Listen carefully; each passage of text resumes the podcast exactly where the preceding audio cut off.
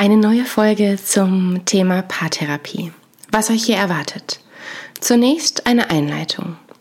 Woher und warum es so oft diese ähnlichen destruktiven Muster in Beziehungen gibt.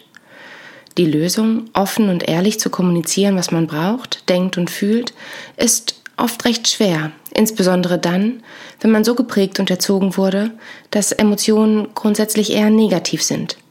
Gefühle wie Traurigkeit, unerwünscht sind und man Ablehnung erfährt, sobald man seine Bedürfnisse benennt und das Stillen dieser einfordert. Im Anschluss an diesen kleinen Exkurs ein Dialog, der Beginn einer klassischen Paartherapie. Bevor ich dann die fünf typischen Streitmuster benenne, erkläre und zum gleichen Ergebnis komme wie bereits angedeutet. Diese Streitmuster, Verletzungen, der Frust und die Schwere, die sich nach und nach in Beziehungen einschleichen, sind oft das Resultat mangelnder Transparenz. Wie es gelingt und was du tun kannst, gibt es dann Fazit zu hören. Viele destruktive Prozesse in einer Partnerschaft laufen unbewusst ab. Der Auslöser für diese Negativspirale kann sowohl im Außen liegen als auch im Inneren. Oft bedingt sich beides. Manchmal ist da ein Ereignis, das nur die Frau betrifft und der Mann ist überfordert. Anstatt diese Überforderung auszusprechen, weil er eigentlich auch nicht weiß, was sie tun könnte, sucht er nach Lösungen. Was passiert? Die Frau fühlt sich unverstanden. Warum? Wenn sie beispielsweise unzufrieden im Job ist, sehr unter den Kolleginnen leidet, Überstunden nicht bezahlt werden und sie noch dazu ohnehin zu wenig verdient, dann muss sie ihrem Frust vielleicht erst einmal Luft verschaffen, darüber reden, wenn sie das Gefühl hat, ihr Mann gibt ihr den Raum dafür und hört zu, wird sie sicherlich relativ schnell darauf kommen, warum sie sich bisher nicht wegbeworben hat. Vielleicht ist es die Sorge, dass es woanders gar schlimmer wird. Wenn ihr Mann allerdings, statt den Frust auszuhalten und mal zuzuhören, direkt sagt, kündige doch einfach, wird weder er noch sie an den Punkt kommen, dass verstanden wird, warum es ihr so schwer fällt, sich dort wegzubewerben. Die Frau wird sich angegriffen und unverstanden fühlen. Einfach kündigen. Ist halt auch leicht gesagt, wird sie denken. Und zu guter Letzt wird ihr das Gefühl vermittelt, für deine Gefühle ist hier kein Raum. Ich kann dich und deinen Frust nicht aushalten. Du strengst mich an. Das hat er zwar nicht gesagt und sicher auch nicht so gemeint, aber durch seine rasche Lösungspräsentation kann es so verstanden werden. Manchmal verändert sich etwas im Inneren. Man zieht zusammen, bekommt ein Kind und beide müssen sich irgendwie mit der neuen Situation zurechtfinden und haben Sorge, das Gespräch zu suchen, weil sie Angst haben, den anderen damit zu verunsichern oder mit der eigenen Verunsicherung Schaden anzurichten. Warum? Naja, wenn der Mann der Frau erzählt, wie viel Angst er vor der Geburt hat, vor den Veränderungen hat, könnte die Frau ihn vielleicht falsch verstehen. Sie könnte dann ja daraus schließen, dass der Mann doch kein Kind will. Sie könnte sich angegriffen fühlen. Sie könnte selbst verunsichert werden. So jedenfalls die Sorge des Mannes. Also behält er seine Verunsicherung lieber für sich und verhindert dadurch, dass er gehört und verstanden wird, dass seine Sorgen und Ängste ernst genommen werden. Und es kann gar passieren, dass alles genauso eintrifft, wie er befürchtet, und dann die Frau verzweifelt und verunsichert bei ihm Trost sucht. Statt dann empathisch zu reagieren, könnte er sich fast angegriffen fühlen, nach dem Motto, ja meinst du denn, für mich ist das gerade eine leichte Situation? Manchmal verändert sich einfach das Leben oder man verändert sich eben selbst, unabhängig von den Umständen. Der Schlüssel ist Transparenz, Kongruenz. Doch Transparenz erfordert Mut und ist auch nicht in jedem Bereich unseres Lebens erwünscht. Insbesondere wenn wir schon früh gelernt haben, dass gewisse Gefühle, Schwäche, Angst, Verzweiflung, Hilflosigkeit, Überforderung oder gar Sehnsucht unerwünscht sind, haben wir nicht nur Angst davor, diese zu zeigen, sondern wissen auch nicht, was sie bedeuten und was wir brauchen. Wenn ich nie in den Arm genommen wurde, ermutigt wurde, davon zu erzählen, was mich so traurig stimmt, dann bin ich mit dem Gefühl der Traurigkeit überfordert. Ich weiß nicht, wohin mit mir. Trauer ist ein negatives, unangenehmes und schlimmes Gefühl. Das will ich nicht spüren. Also verdränge ich. Logisch. Darüber zu reden würde es ja alles noch schlimmer machen. Und könnte, außerdem könnte ich gar Ablehnung erfahren. Denn wenn ich traurig bin, dann werde ich ja abgelehnt. Ein kleiner Exkurs.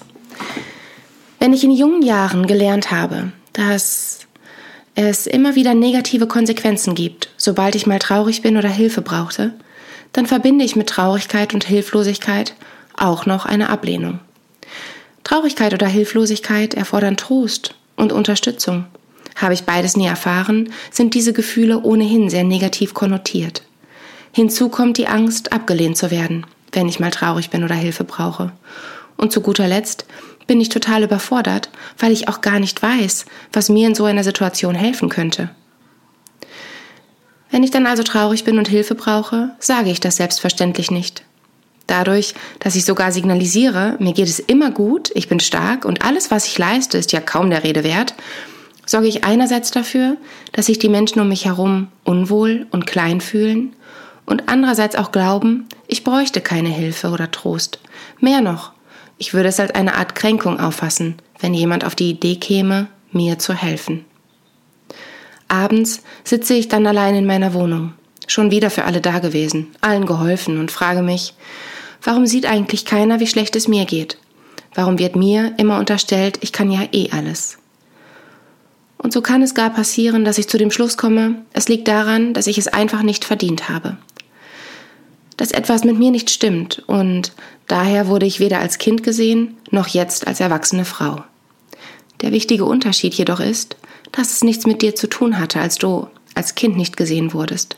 Diese Erfahrung jedoch hat dich gezwungen, einen Schutz an den Tag zu legen, der anderen Menschen suggeriert, dass du keine Hilfe brauchst. Und das war für dich als Kind auch enorm wichtig, denn wenn du etwas anderes suggeriert hast, gab es ja wirklich negative Konsequenzen. Diesen Schutz abzulegen ist gar nicht so leicht. Es bedarf korrigierender Erfahrungen und einer Menge Mut. Erst durch korrigierende Erfahrungen wird diese neue Verknüpfung, wenn ich traurig bin, dann werde ich aufgefangen, langsam gelernt. Und es gelingt uns viel häufiger auch genau das zu sagen, was wir denken und fühlen, ohne uns selbst oder den Partner bzw. die Partnerin zu durch Beschönigungen, Lügen und subtile Bemerkungen zu beschützen. Mein Name ist Jennifer Angersbach. Ich bin personenzentrierte Beraterin und Paartherapeutin. Du merkst es, fällt mir schwer, beides voneinander zu trennen. Wobei, nein, ich sehe mich in der Paartherapie eigentlich gar nicht als eine Art Beziehungscoach. Ich gebe dort keine Tipps zur gewaltfreien Kommunikation, den Sprachen der Liebe oder den sieben Prinzipien einer glücklichen Ehe. Vielmehr möchte ich beide Menschen unabhängig voneinander verstehen und sie dann dabei begleiten, die Distanz, die zwischen beiden aufgrund von Verletzungen oder Situationen entstanden ist, zu überwinden die Bedingungen schaffen, dass beide sich wieder mit Leichtigkeit einander zuwenden können. Ein Paar hat ja auch lange vor der Sitzung bei mir funktioniert, ohne Haushaltspläne und Gesprächstechniken. Warum sollte es also jetzt welche brauchen? Diese Techniken und Methoden dienen lediglich als eine Art Übergang, wenn überhaupt. Hui, heute verlaube ich mich ein bisschen. Nein, Quatsch. Dieser Podcast ist selbstverständlich geskriptet. Also, wo waren wir? Warum Transparenz so wichtig ist und warum es uns so schwer fällt, offen und transparent zu sagen, wenn es uns nicht gut geht oder für unsere Bedürfnisse einzustehen. Zunächst, wie versprochen, ein kleiner Einblick in den Beginn einer paartherapeutischen Sitzung. Sie haben mich kontaktiert und zur Erklärung, ich wende mich zuerst an denjenigen, der um einen Termin gebeten hat. Wie erleben Sie Ihre Beziehung zurzeit? Er erwidert, also meine Frau bat mich, Sie zu kontaktieren. Ich muss schmunzeln. Ach so, sagen Sie das, weil Sie gar nicht wissen, was los ist? Oder weil Sie nicht anfangen wollen? frage ich. Touché, antwortet er und lacht, bevor er plötzlich sehr ernst wird und sagt, ich fühle mich einfach nicht mehr wohl. Ich habe das Gefühl, meine Frau ständig zu enttäuschen und irgendwie der Sündenbock für alles zu sein. Meine Frau unterstellt mir oft Dinge, die einfach nicht stimmen. Und wenn ich mich dann erklären will, fühlt sie sich direkt angegriffen. Irgendwie fehlt uns wohl auch eine gute Streitkultur. Kann man das so sagen? Also Sie fühlen sich nicht verstanden und ungerecht behandelt? frage ich. Auch, Aber ich verstehe sie ja scheinbar auch nicht. Vielleicht, also das habe ich ja auch schon gesagt, macht es auch Sinn, wenn sie erstmal alleine jemanden zum Reden findet. Denn ich merke, dass ich mich zurückziehe. Ständig ist nur schlechte Stimmung zu Hause. Und ich habe schon auf der Arbeit immer nur Probleme. Dann komme ich nach Hause und dann will meine Frau auch noch Probleme wälzen und dann streiten wir und am nächsten Tag geht alles von vorne los. Sie sind einfach erschöpft und sehen sich nach Leichtigkeit? Ja, sagt er, erleichtert, dass das, was er empfindet, mal nicht verurteilt wird. Unabhängig von dem, was Ihr Mann gerade gesagt hat. Wie geht es Ihnen? Ich kann meinem Mann in allem zustimmen, leider. Nur dass ich es so empfinde, dass er mich nicht versteht. Er ist gar nicht mehr da. Ich bin selbst total erschöpft und unglücklich. Und zusätzlich vermittelt er mir das Gefühl, dass das alles meine Schuld sei. Er stellt mich so dar, als sei ich ein fieser Hausdrachen. Sie fühlen sich komplett alleingelassen, fasse ich ihre Situation zusammen. Sie beginnt zu weinen. In der Paartherapie begegnen mir immer wieder ähnliche Konflikte, deren Ursprung es behutsam zu verstehen gilt. Häufig bitte ich die Partner nach dieser Einleitung, mir konkrete Situationen zu nennen. Wir einigen uns dann zunächst auf eine Situation, die noch so banal sein darf, und ich achte darauf, dass diese Situation nicht verlassen wird, bis sie nicht vollständig verstanden wurde. Und so sind wir auch schon beim ersten Punkt. Ja, aber als du in einer konkreten Situation oder auch beim Reden oder Streiten über eine konkrete Situation weicht gerne meist die Person aus, die glaubt, dass sie sich tatsächlich nicht gut verhalten hat. Anstatt jedoch zu sagen, jetzt verstehe ich, das stimmt, das war nicht richtig von mir, reagiert sie eher mit, ja, aber als du, Auge um Auge, Zahn um Zahn. Dabei geht es ja weder um Schuld noch um Recht haben. Ihr spielt ja kein Mühle. Vielmehr geht es darum, dass die Situation von und für beide verstanden wird. Liegt diese Situation dann auf dem Tisch, möchte ich verstehen, um was es eigentlich ging. Der zweite Punkt. Fragt euch, worum geht es wirklich? Es geht oft nicht um das Handtuch, die Lampe, den Film, das Essen oder die Aussage. Vielmehr geht es darum, für was diese Sachen, Handlung, Aussage steht. Hierfür ist es wieder wichtig, dass beide mir ihre Sicht der Dinge schildern. Ich unterbreche nicht. Ich möchte ja verstehen, was so weh tat. Was einem das Gefühl vermittelt hat, nicht wichtig zu sein, nicht respektiert zu werden. Ich höre zu und höre vielleicht auch zwischen den Zeilen und kann dann behutsam nachfragen, ohne dass sich mein Gegenüber angegriffen fühlt oder das Gefühl hat, ich unterstelle etwas. Als kleines Beispiel, gar nicht so banal. Ja, es war für sie total schlimm, dass er ihr nicht glaubt.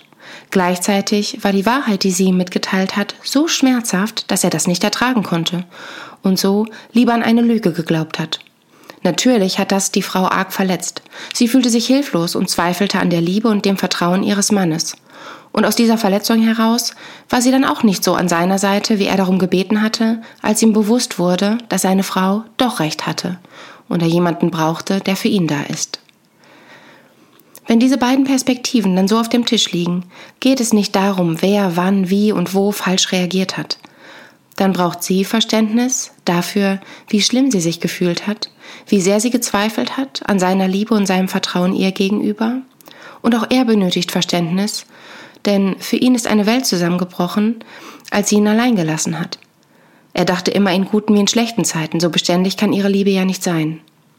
Am Ende geht es beiden ähnlich. Beiden mangelt es an Vertrauen. Beide sind erschrocken und verletzt über das Verhalten ihres Partners und beide sehen sich nach Liebe und Verständnis. Doch leider ist da auch noch Punkt 3. Die Angst vor Kontrollverlust. Emotionen sorgen oft dafür, die Kontrolle zu verlieren. Man kann sich im wahrsten Sinne des Wortes nicht mehr beherrschen. Daher möchten wir nach Möglichkeit einerseits nicht allzu viel zeigen, sondern wir wollen uns und unsere Gefühle dosieren, kontrollieren. Andererseits benötigen wir, um eine Situation unter Kontrolle zu haben, auch immer eine Art Sicherheit. Wenn wir unseren Partner oder unsere Partnerin verstehen, dann fühlen wir uns sicher. Dann fällt es uns leicht, ihm oder ihr zu glauben. Letzteres führt dann zu folgendem Problem. Je weniger Paare genau das sagen, was sie denken und fühlen, aus Gründen, desto mehr versucht der jeweils andere zu interpretieren, was er oder sie denkt und fühlt. Kontrolle. Es wird allerdings noch schlimmer, denn je geringer der eigene Selbstwert, desto negativer die Unterstellungen und desto größer der Schutz in Form von Angriff und Gegenangriff. Unbewusst, wenn ich dir etwas Böses unterstelle, bin ich wenigstens darauf vorbereitet und fühle mich nicht ausgeliefert. Der vierte Punkt. Ein Vorwurf ist auch immer ein Schutzschild. Du verbringst eh lieber Zeit mit deinem Arbeitskollegen. Der will dich nur ins Bett kriegen und du bist zu naiv, es zu merken, bildest dir gar was drauf ein. Statt, ich bin eifersüchtig und fühle mich gerade nicht so wohl in meiner Haut und könnte durchaus verstehen, warum du mich verlässt. Letzteres ist authentisch, emotional und kann die Kälte, die beide umgibt, in Wärme verwandeln. Die abwehrende Haltung lässt nach. Die Worte berühren, statt zu verletzen. Das Paar kann sich einander wieder zuwenden, ohne dem anderen, zum Teil unbewusst, Boshaftigkeit zu unterstellen. Die erste Aussage allerdings ist eine Schuldzuweisung, eine Ablehnung und Abwertung und eine Verletzung, ein purer Angriff. Dass die Frau dann nicht empathisch reagiert, sondern sich eher von ihm abwendet, ist verständlich. Was fehlt denn in dieser ersten Aussage? Genau, Offenheit, Transparenz. Und somit sind wir beim fünften Punkt angelangt. Mangelnde Transparenz. Gerade in einer Krise versuchen beide sich voreinander zu schützen, weil sie Angst vor Verletzungen haben. Wer also eine schwache, verletzliche Seite zeigt, läuft Gefahr, dass diese gegen ihn oder sie verwendet wird. Durch meine Sicht als Paartherapeutin von außen und meine bedingungslose Zuwendung muss ich mein Gegenüber nicht schätzen, sondern darf genau das aussprechen, was er oder sie fühlt. Der Schlüssel ist also, und ich hoffe, es wurde deutlich, Transparenz. Jemanden zu schützen, indem ich nicht ausspreche, was ich fühle, ist genauso kontraproduktiv, wie sich selbst zu schützen, indem ich selbst nicht ausspreche, was ich fühle, sondern den anderen angreife und mich selbst verletze, indem ich die in dem Angriff verborgene Unterstellung, nämlich selbst als Wahrheit glaube und ja, selbst verletzt bin. Zurück zu dem Beispiel. Der Mann, der eifersüchtig ist, weil er seiner Frau unterstellt, sie habe mehr Spaß mit ihrem Kollegen, schürt ja seine eigene Eifersucht und erzeugt, zumindest als Angriff formuliert, dass die Frau eben nicht auf seine Eifersucht eingeht und ihn besänftigt, sondern eher, dass sie sich verteidigt und gar einen Gegenangriff startet und in diesem bestätigend sagt, der ist halt auch nicht ständig so mies drauf und hört mir zu. Wenn du dich selbst schützt, weil du keine Schwäche zeigen willst und daher so tust, als mache dir das alles eh nichts aus, führt dies dazu, dass die Schwäche auch nicht gesehen wird. Du bist alleine und wirst weder verstanden, noch wird dir geholfen oder du aufgefangen. Die Angst, Schwäche zu zeigen, Angst, offen und transparent zu sein, ist immer ein Zusammenspiel aus Erfahrungen. Erfahrungen aus der aktuellen Beziehung, aus den vorherigen Beziehungen, aus der ersten Beziehung zu seinen Eltern oder Bezugspersonen und aus genau diesen drei Erfahrungen des Partners oder der Partnerin, die oder der dann entsprechend reagiert. Hinzu kommen noch unsere Bedürfnisse nach Anerkennung, Liebe und Selbstverwirklichung, sowie unsere Rollenbilder, unser Fremdbild und unser Selbstbild. Und zwischen all diesen Bildern gibt es Verzerrungen, Ambivalenzen und Inkongruenzen, die sich immer mal wieder lösen und verändern oder es kommen neue hinzu. Ehrlich und transparent zu sein ist also ein stetiger Lernprozess. Transparenz erfordert Vertrauen, sowohl in sich selbst als auch in andere. Das Vertrauen, dass der Gegenüber meine Offenheit nicht ausnutzt, ich durch das Zeigen meiner Gefühle nicht schutzlos ausgeliefert bin und eben nicht abgelehnt, sondern aufgefangen werde. Transpar Transparenz bedeutet also auch Sicherheit. Zu wissen, ich werde nicht verurteilt, bewertet, sondern verstanden und genau diesen Raum stelle ich Paaren regelmäßig zur Verfügung. Ich möchte verstehen, ich selbst bin transparent und gleichzeitig bedingungslos positiv zugewandt. Ich verurteile nicht. Diese bedingungslose Zuwendung, die gab es zwischen euch sicher auch einmal. Aber eben durch die Liebe und mit der Liebe, der Zeit, den Erfahrungen, den Einflüssen, den Veränderungen, den eigenen Wünschen und Bedürfnissen wurde es hochgradig kompliziert. Und ihr habt einander vielleicht hier und da verloren euch abgewandt. Vielleicht hat dir dieser Podcast ein bisschen geholfen, dich erleichtert.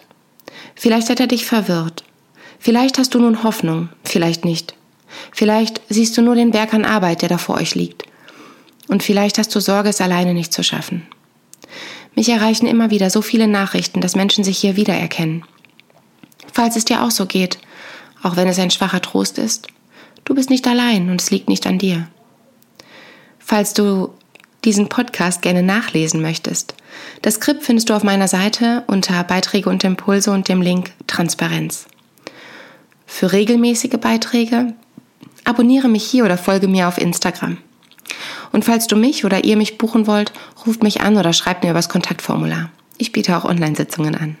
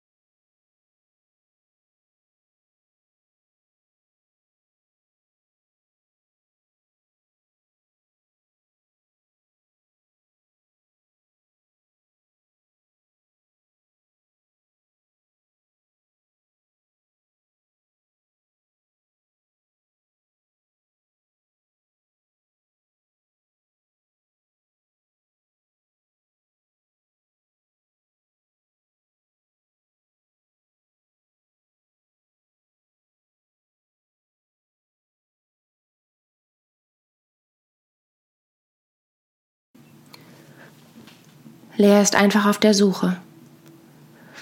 Auf der Suche nach sich selbst. So. Ein langer Podcast. Wir sind jetzt schon bei 22,5 Minuten. Das war ganz schön viel. Ich ähm, habe ja eigentlich gerade mit Lea ein kleines Fazit gemacht. Ähm, Du kannst dir gerne das Skript zu diesem Podcast auf meiner Website durchlesen. Ähm, da stehen auch nochmal die Fragen. Wenn du mir auf Instagram folgst, habe ich auch kleine mundgerechte Häppchen in Form von kleinen Bildern im Post versteckt zum Durchswipen. Ähm, auf meiner Internetseite findest du das Skript unter Beiträge, Texte und Impulse und dann auf den Link das, äh, der Sinn des Lebens klicken und auf Instagram nenne ich mich Lieblingssternstaub. Ähm ich weiß, dass hier in, in diesem, ja, eigentlich langen, aber verhältnismäßig kurzen Beitrag ganz viel drinsteckt, was verwirrt, was einen zum Nachdenken anregen könnte. Vielleicht auch Dinge, die für einen Knoten im Kopf sorgen bei all der Selbstoptimierung da draußen. Ähm, vielleicht hilft es dir auch nochmal in die anderen Podcasts von das Selbstliebe-Dilemma reinzuschauen. Vielleicht hilft es dir, das nochmal nachzulesen. Und ähm, ja, wenn du gern mehr möchtest, hast du natürlich auch die Möglichkeit, mich zu buchen. Ähm, Genau, dann kannst du mir einfach eine E-Mail schicken oder mich über mein Kontaktformular anschreiben. Äh, ich wünsche dir noch einen schönen Abend, einen schönen Tag, wann auch immer du diesen Podcast, Podcast hörst. Und ähm, bis bald.